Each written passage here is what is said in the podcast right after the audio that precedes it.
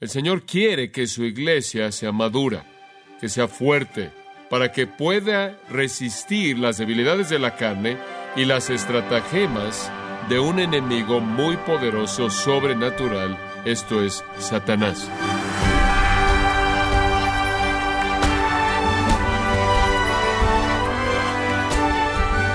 Le damos las gracias por acompañarnos en su programa Gracias a vosotros con el pastor John MacArthur. El boxeador norteamericano Sugar Ray Leonard dijo, en el boxeo nunca me rendí, seguí intentando, incluso cuando las cosas parecían tan oscuras. Evidentemente, Leonard estaba listo para la batalla, pero ¿está usted preparado para enfrentar a un enemigo implacable que quiere destruirlo? John MacArthur nos ayuda a identificar a ese enemigo y nos muestra cómo ponerse la armadura espiritual que Dios provee, parte de la serie El Cristiano Valiente, aquí en gracia a vosotros. Pasen su Biblia a Efesios capítulo 6.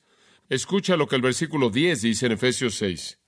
Por lo demás, hermanos míos, fortaleceos en el Señor y en el poder de su fuerza. Aquí de nuevo es un llamado a la fortaleza. El Señor quiere que su iglesia sea madura, que llegue a su máximo nivel de crecimiento, que sea fuerte, valiente, para que pueda resistir las debilidades de la carne y las estratagemas de un enemigo muy poderoso, sobrenatural, esto es Satanás.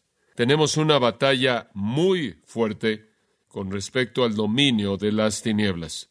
El versículo 10 entonces, por lo demás, hermanos míos, Fortaleceos en el Señor y en el poder de su fuerza. Vestíos de toda la armadura de Dios. En otras palabras, no se involucren en esta batalla con nada menos que la armadura completa. El enemigo es inmensamente fuerte, mucho más fuerte que cualquier otro enemigo y demanda la cantidad más grande de fortaleza espiritual para poder salir victoriosos. Vestíos de toda la armadura de Dios para que podáis estar firmes contra las acechanzas del diablo. Notará que Él no nos coloca en el ataque, nos coloca en la defensa. No somos llamados a atacar a Satanás, somos llamados a estar firmes contra Él. Él se va a aparecer con su fuerza inmensa, poderosa, invasora, y necesitamos ser capaces de resistir con firmeza las estrategias del diablo. El diablo no es ningún otro que el calumniador, el diablo el adversario, Satanás, aquel que estructura el sistema del mundo y Él es el que viene contra nosotros con sus estrategias sutiles. Él no viene solo, Él viene con una red espiritual sofisticada y poderosa. Observa el versículo 12, porque no tenemos lucha contra sangre y carne. Realmente no estamos luchando contra un sistema humano. Obviamente estamos luchando nuestras propias vidas con nuestra carne, pero cuando salimos de nosotros mismos, realmente no estamos luchando con un sistema de sangre y carne, sino contra principados, contra potestades, contra los gobernadores de las tinieblas de este siglo, contra huestes espirituales de maldad en las regiones celestes, arriba de la tierra, en la esfera espiritual, en la dimensión espiritual. Hay seres sofisticados y estamos involucrados en una guerra con ellos. Ahora note que hay varios términos que son usados para describir a estos seres. Son llamados principados, potestades, gobernadores de las tinieblas, y después resumiendo a todas, fuerzas espirituales de maldad. Estos son términos usados para definir las diferentes responsabilidades y niveles del orden de demonios que están bajo Satanás. El príncipe de este mundo es llamado por la Biblia Satanás. El Dios de este mundo es llamado por la Biblia así. Tiene bajo él un orden altamente estructurado de demonios que llevan a cabo sus planes se les han asignado tareas y responsabilidades bajo su liderazgo. Ahora, cuando Dios creó a los ángeles, Él no los creó a todos iguales, así como es igual en su creación de los humanos, no todos somos iguales, nosotros variamos en muchas, muchas maneras, y así es con los seres espirituales, que Dios los creó en la esfera angelical, tienen diferentes capacidades, y cuando Dios los creó, Él creó a uno de ellos como el Supremo. Uno de ellos tenía más capacidad y talento que el resto, y su nombre era Lucifer, y él era el hijo de la mañana, el querubín ungido, el que realmente era el ángel supremo, quien estaba más elevado que el resto, en términos, podríamos decirlo, de rango y responsable por desempeñar los deberes en la escala más amplia en términos angelicales. Dios le dio gran inteligencia, Dios le dio gran capacidad en todas las esferas de las capacidades espirituales angelicales. Él es ese ángel que cayó y lo conocemos como Satanás. Y mientras que él ha sido manchado eternamente con pecado, él todavía lleva algo de las inmensas capacidades que Dios le dio en la creación. Y entonces él está por encima del montón de todas estas huestes demoníacas, quienes llevan a cabo sus estrategias muy inteligentes e impías, llamadas en el versículo 11 las acechanzas del diablo. Él lleva a cabo esas estrategias a través de sus huestes demoníacas para que así pueda cumplir con sus propósitos. Y aquí estamos en este mundo luchando contra este enemigo tan grande, tan fuerte. Esa es la razón por la que él dice en el versículo 10, por lo demás, hermanos míos, fortaleceos en el Señor y en el poder de su fuerza. Y eso se traduce en vestirnos de toda la armadura de Dios. Y de nuevo volvemos a encontrar aquí un mandato a ser fuerte y hay una explicación inmediata para explicarnos lo que involucra. Recordará en la última ocasión cuando estaba tratando con la debilidad de Timoteo, Pablo le dijo, esforzaos en la gracia, esfuérzate en la gracia que es en Cristo Jesús. Y después le dio detalles muy específicos y le dijo, para que seas fuerte debes verte como un soldado y un maestro y un atleta y un granjero. Y le dio un patrón para desarrollar la fortaleza, esa fortaleza. Y tiene lo mismo aquí, para poder resistir en contra de las acechanzas de Satanás que están siendo esparcidas a través de una hueste vasta demoníaca en contra de nosotros, necesitamos ser fuertes en el Señor y en el poder de su fuerza. ¿Y cómo lo hacemos? Al vestirnos de toda la armadura de Dios para que pueda resistir contra las acechanzas del diablo. Ahora, mantenga en mente que este sistema poderoso, muy, muy sofisticado, sobrenatural de maldad, que viene de Satanás fluyendo a través de estos demonios, básicamente opera en el sistema del mundo a nuestro alrededor. Primero de Juan 5:19, el mundo entero está bajo el maligno. Él es el Dios de este mundo, Él es el príncipe de este mundo, Él está en control del sistema del mundo. Y quiero que entienda esto porque creo que la gente lo entiende de manera equivocada con mucha frecuencia. Satanás viene usted a través del sistema del mundo que lo rodea. De acuerdo con Primera de Juan, somos tentados a través de los deseos de los ojos, los deseos de la carne y la vanagloria de la vida. La tentación viene a través de estos medios. Lo que vemos, lo que anhelamos o deseamos, y el orgullo personal y la manera en la que Satanás llega a usted no es al enviarle algún tipo de demonio individual para que tropiece usted, sino que lo hace al crear un sistema del mundo que lo rodea, que apela a esos tres medios de tentación. No es que usted como creyente necesita temer que de alguna manera el demonio de la lujuria va a meterse en usted o el demonio del engaño va a meterse en usted, o el demonio de la mentira, o el demonio de la insatisfacción, o como un hombre inclusive lo incluyó, el demonio de la gripa. El demonio de la gripe. No es que tenemos que vivir en algún tipo de temor que algún demonio con cierto tipo de inclinación impía va a apoderarse de nuestras vidas y nos va a impulsar alguna categoría de iniquidad sobre la cual no tenemos control. Así no es como funciona. Lo que Satanás hace es desarrollar estrategias muy sofisticadas estrategias, como Efesios 4 las llama, y esas estrategias son implementadas por esta gran hueste de demonios que desarrolla al sistema del mundo en una fuente masiva de tentación, la cual está diseñada para atacarlo a usted y a mí. Está diseñada para atacar, escuche con atención, al pueblo de Dios. No hay nada en las escrituras que indiquen en ningún lugar que un creyente puede tener demonios viviendo en él o en ella. Ser poseído por demonios no es característico de los creyentes, ni en el Antiguo ni en el Nuevo Testamento. No encontramos a un creyente que tuvo demonios en él o en ella. Nunca encontramos en el Nuevo Testamento ninguna ocasión en la que alguien está echando fuera demonios de un creyente. Cuando Cristo y los apóstoles echan fuera demonios, estaban echando fuera demonios de incrédulos. Este fue poder sobrenatural mesiánico y poder apostólico sobrenatural, el poder que también podía sanar a los enfermos y resucitar a los muertos, que le fue dado a los apóstoles y solo a los apóstoles. Entonces el objetivo de esta guerra espiritual no es atacar a demonios, sino defendernos a nosotros mismos contra el sistema impío del mundo que Satanás ha diseñado para atacarnos. Y digo eso porque tantos cristianos están tan confundidos en esto que andan por todos lados pensando que la manera de enfrentar los asuntos de su vida es que de alguna manera persigan a los demonios y los expulsen.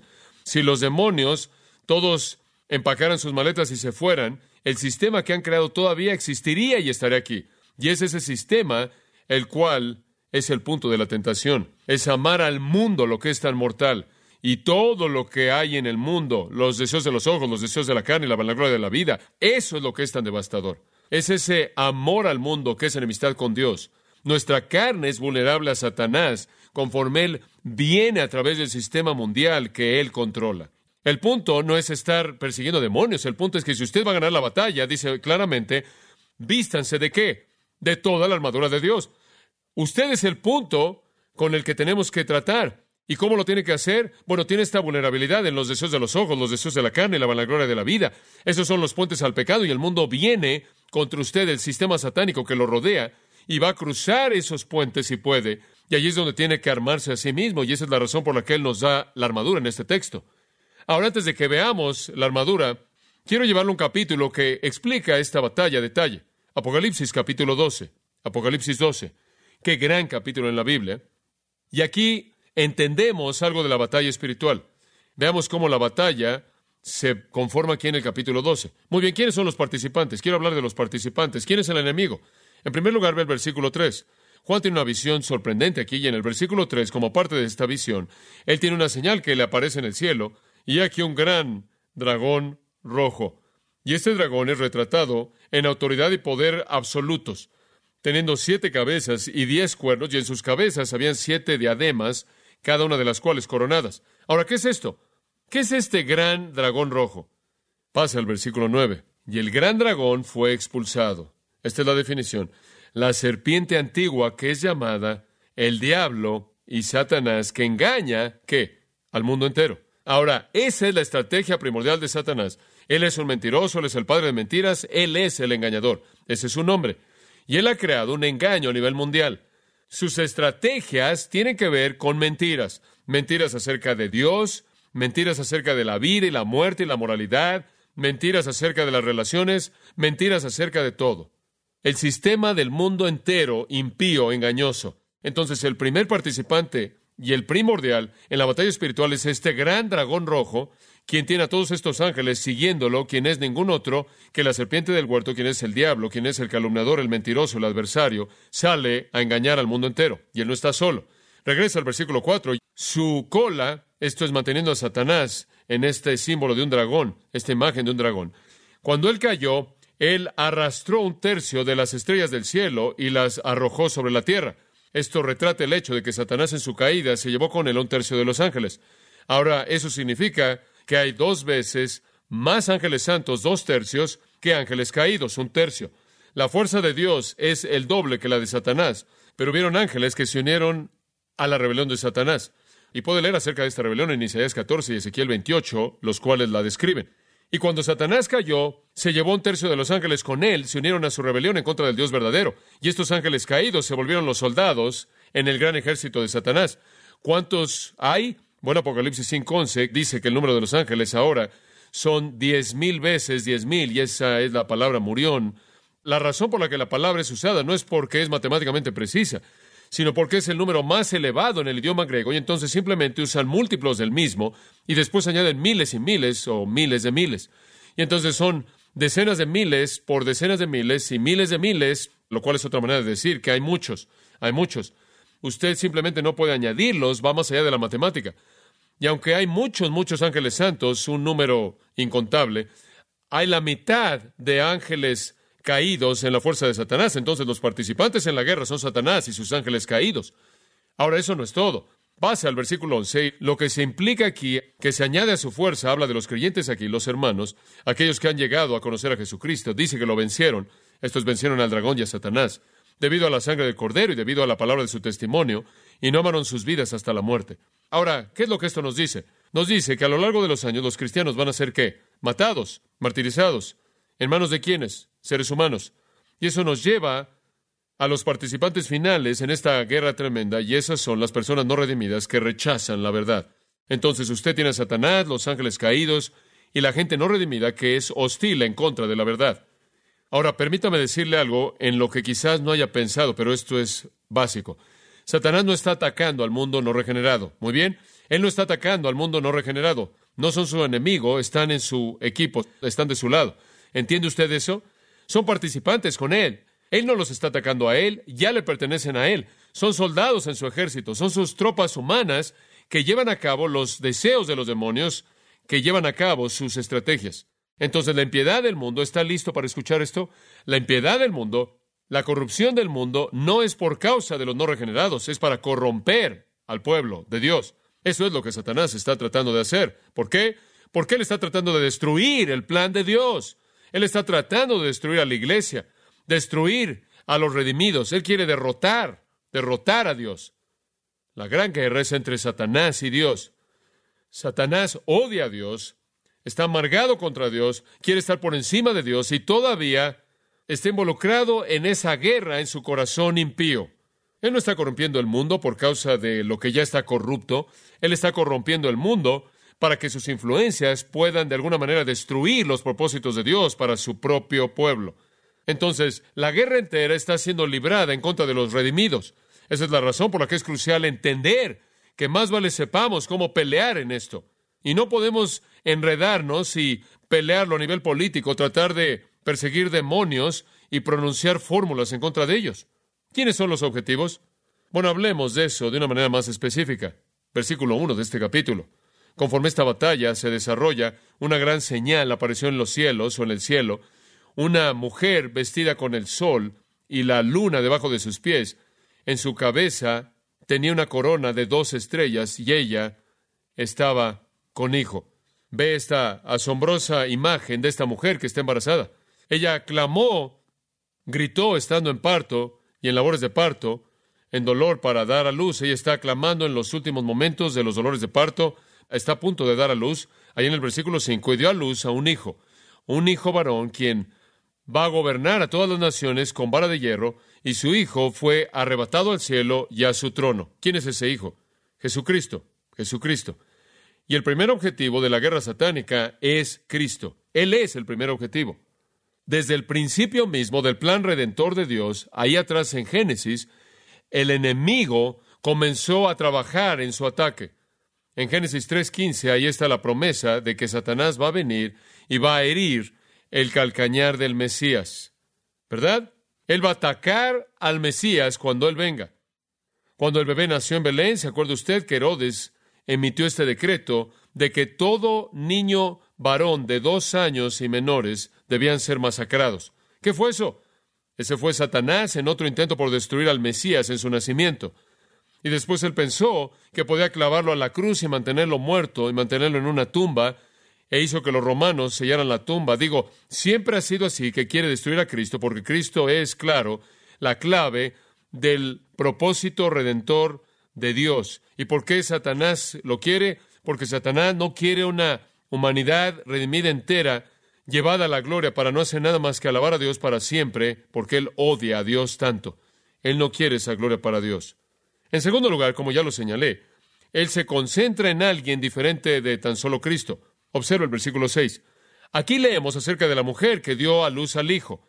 Usted debe tener una pista acerca de quién es esta mujer, no es María. En su cabeza, en el versículo 1, tenía dos estrellas. Eso se refiere a las doce tribus de Israel. Y usted llega al versículo 6 y encuentra que esta mujer huyó al desierto, en donde tuvo un lugar preparado por Dios para que ella pudiera ser sustentada durante 1200 60 días, eso es tres y medio años, esa es la segunda mitad de la tribulación de siete años, conocida como el tiempo de aflicción de Jacob. Y la mujer es Israel. El Mesías nació de Israel, la mujer Israel en el tiempo de la tribulación será perseguida por el anticristo en la abominación desoladora en medio de ese periodo de siete años, y él vendrá contra Israel, tratará de nuevo de cometer un genocidio, y de nuevo Satanás siempre quiere aplastar a Israel, de una u otra manera quiere destruirlos, quiere aplastarlos. Inclusive hubo una ocasión en la que él hizo que la gente que regresó de la cautividad babilonia se casara con mujeres idólatras y contaminó la línea, la descendencia entera de Israel, recuerde usted, y Esdras se puso de pie y les dijo, en la única vez que lo leemos en la Biblia, que se divorciaran de sus esposas paganas, porque el divorcio era un mal menor que el aplastar al pueblo de Dios Israel. Satanás se esfuerza por hacer esto de manera incesante. Inclusive en la actualidad es un pueblo que ha sido muy atacado y si la mayor parte del mundo árabe pudiera hacerlo, los aplastarían. Son preservados por Dios en contra de esto, pero obviamente necesitan ser protegidos. Bueno, en este versículo, versículo 6, el anticristo viene en contra de ellos durante la tribulación. El Señor va a prepararles un lugar, los va a esconder durante tres y medio años para que sean preservados y sean salvos y entren a su reino prometido. Después, versículo 7, aquí encontramos otro participante. Los demonios van detrás de otro objetivo, los ángeles santos. Y hubo guerra en el cielo, Miguel y sus ángeles peleando contra el dragón. Satanás va detrás de los ángeles santos. No sé acerca de esa guerra, tenemos una pista de eso, como mencioné en Daniel 9, pero hay una guerra tremenda que se está desarrollando entre los demonios en la esfera espiritual y los ángeles santos, y están luchando a ese nivel también. Y después llegamos al último de los objetivos, y ese es nosotros, versículo 10. Y oí una voz fuerte en el cielo diciendo, ahora la salvación y el poder y el reino de nuestro Dios y la autoridad de su Cristo han venido, porque el acusador de nuestros hermanos ha sido derribado. Lo primero que Satanás hace en contra de los creyentes es ir al cielo y quedarse en la presencia de Dios día y noche y acusarnos. Dice que los acusa delante de nuestro Dios día y noche. Él de manera incesante está ahí arriba acusándonos ante Dios. Ahora decimos, ¿qué es lo que le está diciendo? Él está hablando acerca de todo lo que sabe de nosotros, acerca de usted, acerca de todo lo que sabe de mí, todo lo que sabe de nosotros y quizás no nos conozca a todos nosotros. Obviamente Él no es omnisciente y no es omnipresente, entonces Él no conoce todo lo que sucede y Él no conoce todo acerca de todo el mundo. No hay nada en las Escrituras que indiquen que Él puede leer su mente. Pero Él conoce lo suficiente acerca de los cristianos como para tener una lista larga de las cosas que hacen y debieran no hacer, ¿verdad?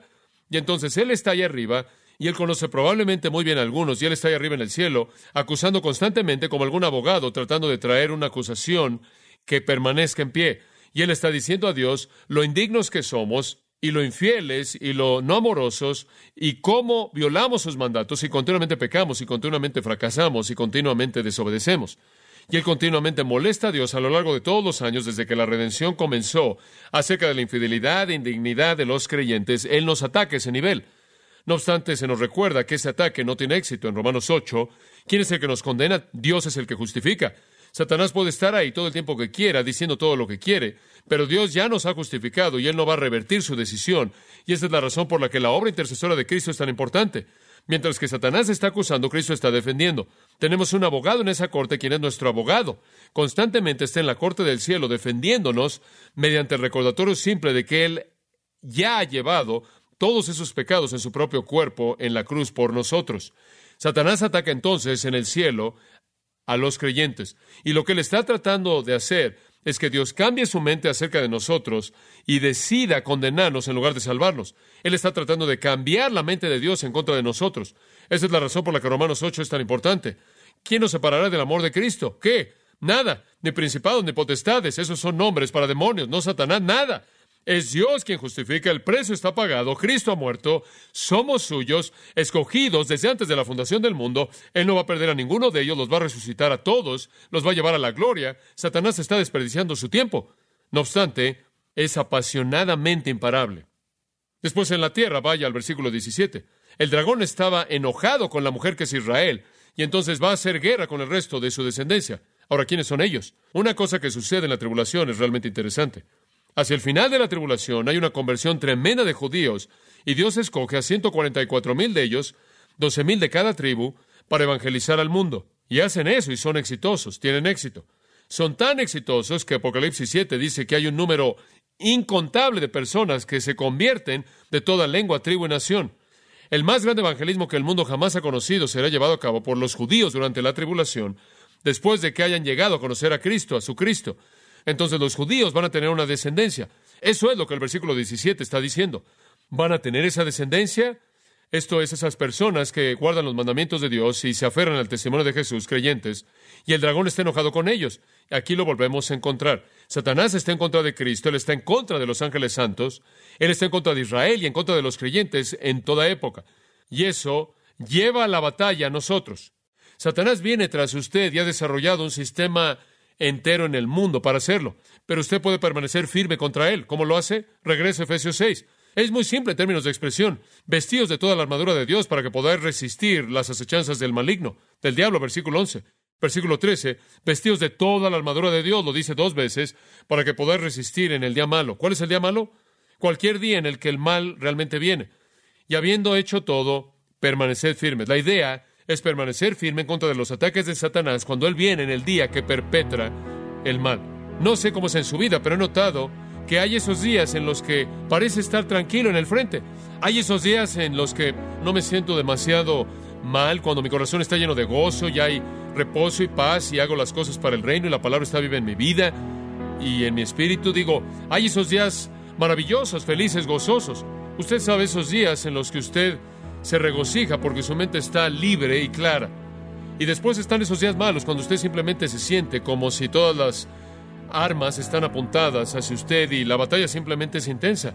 Y en esos días malos necesitamos poder resistir firme, resistir al diablo para que él pueda volverse y que huir de nosotros. Y la manera de hacer eso es vestirnos de toda la armadura de Dios.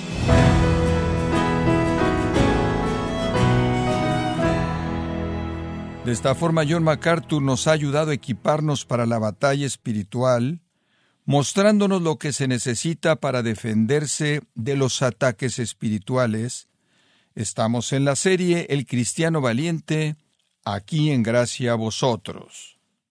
Y quiero recordarle, estimado oyente, que tenemos a su disposición el libro Llaves del Crecimiento Espiritual, donde John MacArthur nos guía a través de las Escrituras, señalándonos las puertas que dan acceso a un crecimiento en la gracia y la fe. Puede adquirirlo en nuestra página en gracia.org o en su librería cristiana más cercana. Y también le recuerdo que puede descargar todos los sermones de esta serie El Cristiano Valiente, así como todos aquellos que he escuchado en días, semanas o meses anteriores, animándole a leer artículos relevantes en nuestra sección de blogs, ambos en gracia.org. Si tiene alguna pregunta o desea conocer más de nuestro ministerio, como son todos los libros del pastor John MacArthur en español o los sermones en CD que también usted puede adquirir, escríbanos y por favor mencione la estación de radio por medio de la cual usted nos escucha en gracia a vosotros. Es importante conocer no solo el país y ciudad de donde usted nos escucha, sino también la radio. Para quienes contactan nuestro ministerio por primera vez, pueden solicitar una copia del mensaje de promoción sin costo alguno, un mensaje por oyente únicamente. Si usted vive en los Estados Unidos o Puerto Rico, escríbanos a Gracia Vosotros, P.O. Box 4000, Panorama City, California 91412.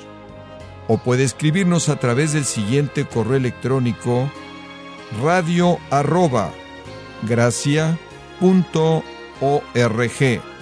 Le damos las gracias por su tiempo y sintonía en nombre del pastor John MacArthur y del personal.